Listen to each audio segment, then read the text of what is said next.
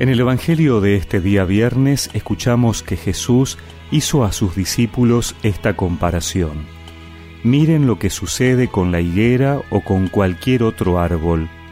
Cuando comienza a echar brotes, ustedes se dan cuenta de que se acerca el verano. Así también, cuando vean que suceden todas estas cosas, sepan que el reino de Dios está cerca. Les aseguro que no pasará esta generación hasta que se cumpla todo esto. El cielo y la tierra pasarán, pero mis palabras no pasarán.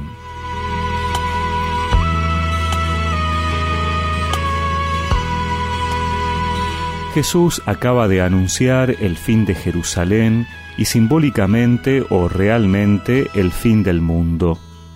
Sus venidas al mundo eran el presagio de su venida definitiva. Su gran preocupación es tratar de evitar a sus apóstoles toda angustia y pánico. Cuando otros vean destrucción, ellos deberán ver con esperanza la llegada de la salvación. La destrucción de Jerusalén efectivamente ocurrió en el año 70 esa generación vio cómo el templo y la ciudad en la que muchos habían puesto su confianza quedaron reducidos a escombro.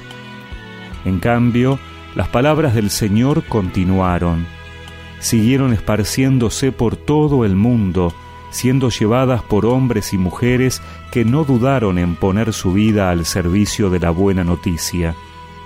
Es así, cielo y tierra pasarán, pero las palabras del Señor seguirán haciéndonos presente al mismo Dios hasta los confines del mundo. Hoy podemos preguntarnos nuevamente en quién o en qué ponemos nuestra confianza, nuestra seguridad. Nos afanamos por conseguir cosas buscando ser previsores, para tener un futuro tranquilo, y hoy nos pasa que, pensando en asegurar el futuro material, no vivimos el presente. No tenemos tiempo para Dios ni para los demás. No tenemos tiempo para escuchar su palabra. Sin desentendernos de nuestras responsabilidades, no dudemos en volver a poner nuestra confianza más y más en su palabra.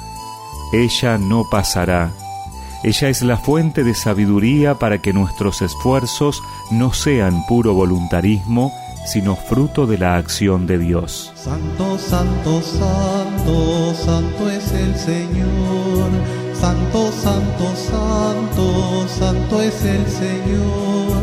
Santo, santo, santo, dicen los querubines, porque mi Dios es santo y la tierra llena de su gloria está porque mi Dios es santo y la tierra llena de su gloria está.